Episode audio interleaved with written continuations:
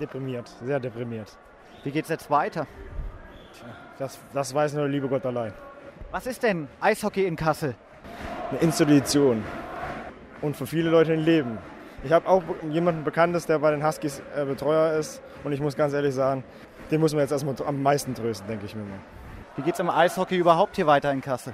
Tja, das liegt leider nicht an den Fans und der Mannschaft, weil die bringen Top-Leistung, sondern die Funktionäre müssen sich halt mal einigen irgendwann. Ne? Das ist der springende Punkt.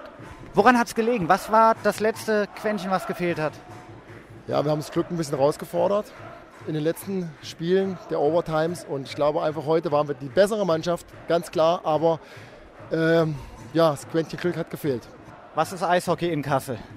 Normal die Nummer eins im Sport.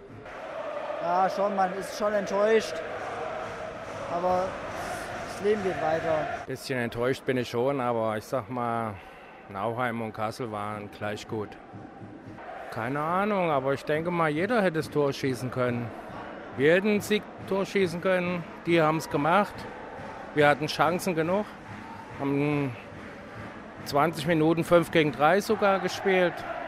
Sollte nicht sein. Was glauben Sie, wie es überhaupt weitergeht mit dem Eishockey in Kassel?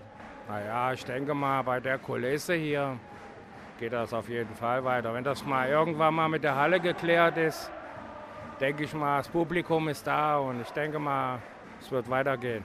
Es hat jetzt so lange gehalten hier Eishockey, warum soll es jetzt nicht mehr gespielt werden?